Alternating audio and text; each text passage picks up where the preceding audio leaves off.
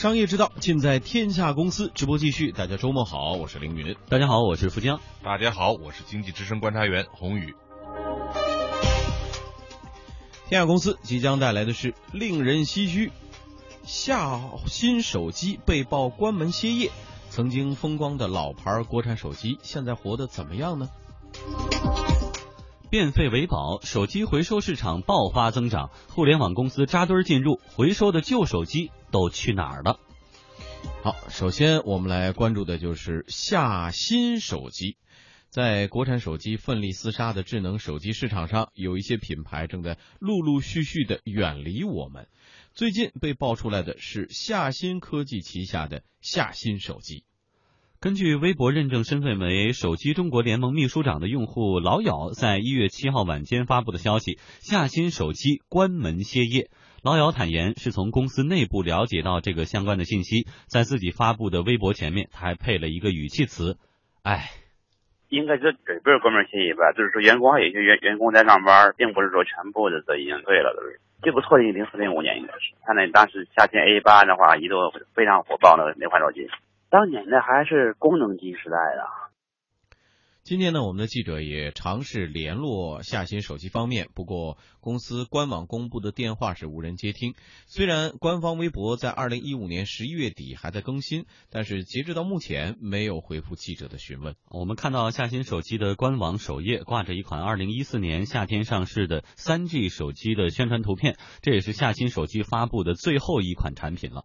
而在夏新官方的网上商城里，展示着十几款手机都处于缺货状态，只有极少。少几款还在销售当中。嗯，说起这个夏新手机呢，其实印象比较深的可能是二零零五年超级女声全国总冠军李宇春啊，呃，曾经做过这个夏新的代言人。那么夏新科技的前身是早在一九八一年成立的夏新电子股份有限公司，一九九七年登陆上交所，股票代码为六零零零五七。二零零二年，夏新曾经拿下单款手机盈利八亿元的辉煌成绩。在二零零五年，夏新达到鼎盛时期。夏新二零零五年九月份发布的最新款的手机啊，就找了李宇春来做代言。当时任夏新电子股份有限公司品牌总监的徐新曾经说，夏新手机的品牌形象和李宇春是很契合的。我们所有的这个玉米啊，还有其他的广大的观众，对春春的表演呢，有一个共同的一个认识，就是帅。以前呢，我在跟朋友一起看这个超级女声的时候，有一个朋友的这个反应啊，我印象特别的深刻。看李春呃表演摆完最后一个 pose 的时候，啊，我那个朋友呢转过来就看着我说，没办法，就这么帅。在我们呃关注超女、关注春春的时候呢，我们也同时在准备一系列的产品，就是夏新的直帅系列产品。头三款机器造型呃比较简约大方，以直线条为主，是比较帅气的。李宇春的粉丝都叫玉米。当时李宇春这位迅速走红的青春偶像还略显腼腆，在发布会上聊起自己代言手机，虽然呃带上那种酷酷的笑容，但是话并不多。嗯，很简单，比较像我，就是很直吧，然后没有很做作的东西，很大方，然后很喜欢他的那个音乐的内存。嗯现如今呢，李宇春依然很红，不过夏新手机却慢慢的过气了。二零零九年，夏新电子由于连续三年亏损，被项羽股份借壳上市。也是那一年的年底，四川九州电器集团有限责任公司联合国科瑞华基金以及手机行业职业经理人，曾经担任联想移动总经理的刘志军团队，以一点三五七呃三五亿元的价格，就买下了夏新品牌和夏新手机技术以及开发研制设备等资产，正式在福建厦门成立了夏新科技有限责任公司。担任夏新科技公司总裁兼 CEO 的刘志军曾透露，看好夏新的品牌和研发。其中呢有一个投资公司呢比较感兴趣，请我去帮他了解一下他夏新的状况。那么后来在做的这过程之中呢，他们建议我来参与这个事儿。夏新手机呢，我们发现呢，虽然它在破产重整之前呢，已经有一年多的时间，呃，业务停顿，但是它在内部呢，它的一些研发的工作、生产制造这些方面的工作呢，都是在进行的。它有些业务的订单呢，还是在延续。你比如说像海外的这个订单，当时还是在大量的出货。它的这个业务的基本面还是好的，但是它确实是因为前期这个投资的范围比较大，造成了它的亏损，资不抵债，进入破产重整，对它来讲呢是一个非常好的出路。品牌方面呢，我感觉呢，夏新的品牌在这个市场上的影响力还是存在的。那我们就开始了探讨这个接手夏新的这种可能性。对于一点三五亿美元的整体交易价格，刘志军当时也曾表示觉得很值，还提到夏新很快就能恢复。夏新本身呢，它在手机的这个行业里面呢，曾经非常辉煌。公司的特点呢是非常注重技术积累，注重研发。那么它出的很多的产品呢，都有非常好的这个技术的功底。那我们再看它现有的这个状况呢，就是呃，看到呢它的研发团队比较完整，然后生产这个各个价值链都是比较完整的。那么它欠缺的可能是在销售啊、市场啊、管理啊这些方面的工作。那么恰恰呢这块工作呢，我们可以通过这个重组来进行补强。通过一段时间的这个重整呢，我们觉着呢，相信这个品牌很快能够在市场上重现，很快能够恢复过来。之后呢，夏新尝试跟三六零手机、阿里云手机等进行合作，并推动电商渠道。但是现在看起来，这几年夏新虽然是继续经营，但是很大程度上也属于叫苦苦支撑。不管目前传出的消息是夏新手机是不是真的关门歇业了，但是这些年来它的衰落是毋庸置疑的。呃，我不知道啊，我们今天的观察员宏宇对夏新这个品牌还有什么样的印象？您分析它背后？这些年来的衰落到底是什么原因造成的？身边有朋友用过这个手机吗？呃，很遗憾，我这个身边的朋友的确没人用过这个手机。这个级别的用户不太使用是吧？不是不是，因为这个品牌呢，一直它的定位呢，我以前在街上看到它的那个广告嘛，因为这个李宇春代言嘛，嗯，呃，一直感觉呢，它是一款针对年轻人。生产的一个手机，嗯，就是比较新兴人类啊，这些这个这样的人潮酷炫，对，对于这个职业呃职业人群呢，他并不是特别关注，所以一直呢，我脑海里的印象就是这么一个印象。但是对于这个品牌的衰落呢，我觉得虽然是这个呃意外吧，但其实也是情理之中。其实。从过去几年这个三 G 手机、四 G 手机的这个发展来说呀，呃，很多的品牌的消失，我觉得叫吃了一个毒药，就是联发科的毒药。当时联发科推出来的这种这种主板呢，所有的品牌商都省省事儿了，都可以直接这个不用自己哎，不用自己做独立的开发，直接就用了。而这种呢，就像就像温水煮青蛙一样，就是所有的品牌商说好。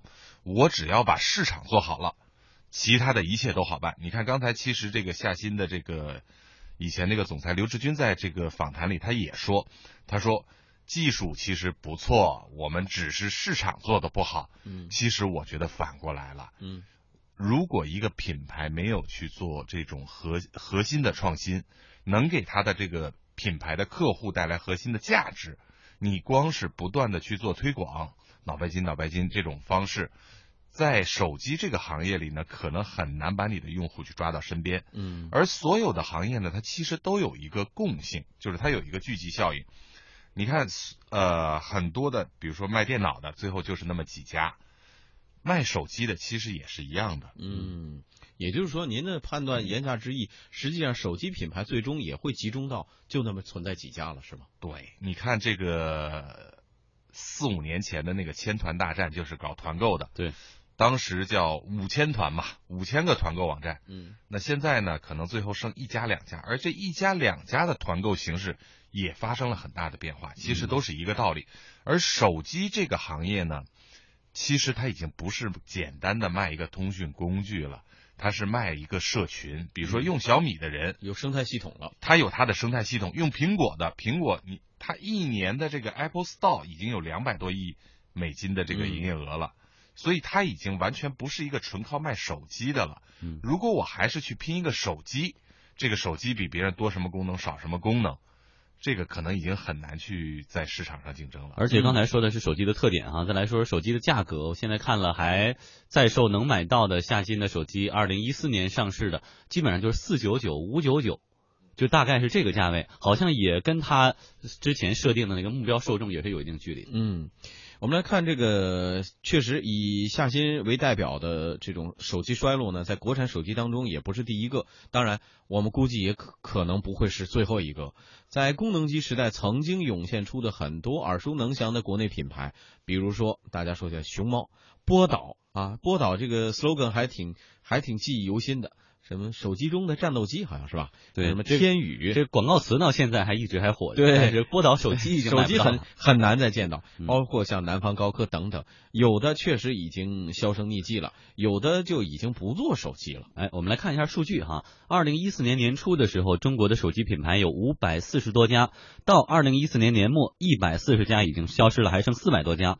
二零一五年，原点手机、大可乐手机等相继的宣布解散团队。不久前，天宇手机也被爆出中国区业务接近停滞，销售系统的部分业务员被放假。嗯，和前面提到的夏新手机一样，天宇手机在二零一一年、二零一二年也尝试跟阿里云来合作，推出多款手机终端。当时呢，天宇手机的董事长荣秀丽在多个场合为阿里云站台，并且表示阿里在应用方面比腾讯做得更好。其实这样有两块哈，如果跟腾讯合作的是符合腾讯的这样的一个发展方向，它在移动互联网上有一种战略，可能天宇会是一个比较不错的伙伴，在推它自己的就是叫做 QQ Service Inside 的这样的一个平台。那阿里所做的东西呢，我觉得可能更具有创意一些，然后大概能把现在手机的这种过程呢，或者手机的应用过程向前大大的推进一步。我至少觉得它可以解决你一个人不用带多个手机的问题。它里边还是有非常多只有在在这个阿里云上所用的手机所能用得到的一些应用，比如说支付宝上的淘比价、聚划算，就像这种这种我们看到的那个支付宝的，它这些鬼东西都会比正常情况下你的手机应用要好得多得多，或者它是独家的，就刚推出来只在这上面在平台上能够运作更好的。嗯，我们还是用事实说话哈。这些基于阿里云操作系统的终端面世以后呢，确实引来了争议不断，运用户体验饱受诟病。二零一四年一月，天宇宣布推出全新电商品牌尼比鲁，也就是尼比鲁，但是也淹没在智能手机激烈竞争的红海当中。其实天宇在更早之前就埋下了祸根。二零零九年，荣秀丽在公司内部规定强制性动作啊，大力转向运营商市场。当时荣秀丽表示呢，这是天宇最好的一次机会。但是事实上，随着市场的变化，这种吸引力在逐渐的衰退。更好的一个机遇呢，特别对现在的这个民营企业或者说对现在的国产品牌来讲，我觉得更好的机遇是我们运营商的介入。介入以后，如果我们看从过去一年到今天来讲，运营商的鼎力推荐哈，国产手机所占的份额呢，在以非常快、非常快的速度去加。那当然，我觉得呃，从做好手机服服务好运营商，可能更多的呢，你还要去转向去想我们的老百姓到底需要什么，运营商到底需要什么。手机中国产业联盟秘书长老咬分析认为，当时那个时代的国产手机品牌到现在也就剩下联想啊、TCL 做的还可以，不过这两者主要也靠的都是海外 市场。联想这现在还行吧，但联想客客观说，它现在的市场主要是以海外为主了，国内已经落后海外了。那个 TCL 现在也是以海外为主。联想前几年，一三年、一二年做的还好，只不过从一一四年做的也可以，一五年开始下滑的比较厉害。去年开始，中国运营商开始减少补贴，那么从一五年开始的话，电商啦或者是线下渠道出货量立刻增加了很多。嗯确实，这些老国产品牌当中，我用过，我记得我用过天宇手机，嗯，这个两位可能还都没有没有使用过这些品牌吧？包括像什么熊猫，我确实没有见到周围的朋友使用过。波导还是见到过的，就使用过战斗机这确实年龄差异。等到我开始用手机的时候，已经是摩托罗拉和诺基亚那个时代。啊，那个那个品牌实际上一直都存在。我们在这特指这个国产机的时代的时候，有很多。但是你说错了，能摩托罗拉和诺基亚现在基本上也不出不怎么出手机了。啊，不是，我是说和 这个并行的时代，和这些国产手机并行的时代，其实诺基亚、摩托罗拉一直都存在着，是吧？曾经有一个时代是这个国产手机品类很多，你去那个手机柜台上看，有很多种品类的手机。嗯，不单是我们说这个国内的手机品牌在消失，其实我们刚才提到摩托摩托罗拉、诺基亚，其实国外的手机品牌日子也不好过，其实都是一样的。黑莓。嗯，是吧？也存在这样的情况，最最终可能是不是就是刚才像宏宇介绍的这种情况一样，手机行业这个集中度会越来越高，会不会也成为这种什么三国鼎立的模状态？就剩下这么两三家、三四家的大品牌？因为我们可以从这个市场容量，我们倒推一下能存在多少哈？嗯，你看，呃，我今天看了一个数据，华为今年的发货量已经过亿了。嗯，那我们每年你说我们在中国我们能卖多少部手机？嗯，就是第一个有国产手机，第二个有进口手机，对吧？嗯，那如果是把这个市场一分为二的话，那也就是每年国产手机也就是几亿部的一个量，嗯，对吧？嗯，那你说每家现在都已经以几千万，刚才我们提到 TCL 整个的这个这个发货量有也也有八千多万部了，对吧？嗯，那它能容纳几家手机厂家呢？对吧？小米也是超过五千万部的，联想也是几千万部的，所以都卖给谁呢？这些手机？哎，这个就是海外市场嘛？对，可以这是海外市场，这是不同层面的这个消费消费者会有选择不同的品牌。你像这个很多的呃，像华为手机，我知道在印度就做的非常之好。嗯。然后这个联想的手机呢，在东南亚卖的也不错。嗯。呃，我前一段去台湾的时候，我看到那个华为的广告在台湾非常多。嗯。所以这些一方面是抓国内市场，一方面就是去国际市场去突围。嗯。但是有一个是肯定的，这个产业的集中度一定会越。来越集中，嗯，当这个市场上出现了无数的这个品牌，现在在竞争的时候，你就记住这个产业还不成熟，嗯，比如说现在我们看到很时髦的 O to O 啊，嗯，什么各种社交网站啊，嗯、什么这种租房啊，什么卖二手房的这种，你满天下看着好多好多品牌在的时候，通常两到三年的时间，它就会开始大量的合并。嗯，你看我们现在每天能看到各种各样合并的新闻，对吧？嗯，然后呢，小型的公司就开始消消亡，然后就会一个行业的高度集中。嗯，我觉得大体上无论哪个行业都是有这么一个趋势的。以前 IT 行业是，现在的互联网，包括我们现在说的这个 to C 的制造业，嗯，都是有这么样的一个趋势。对，我们要。对国产手机品牌要祝福他们，呃，及早的布局，可能现在就是说还没有到完全到那个集中的几大巨头的地步的时候，及早布局，而且要对这个行业，我觉得要有一种敬畏的心理。嗯，你看这个，我们今天说的这个，它曾经呃零二年的时候，每年的利润是八亿多，零二年最高峰的时候，嗯，然后四五年的时间就变成亏损了，嗯，八亿多，也就四五年的时间从。正八到负八，这五年其实就是一个窗口期嘛。嗯，你错过了那个窗口期，后面可能追悔莫及。好，我们祝愿我们的所有的呃民族品牌啊，国产品牌不要把这个工匠心只放在宣传告示上，呃，真正踏踏实实的把这个心用在研发呀，或者说对于市场真正的分析判断去下下狠功夫。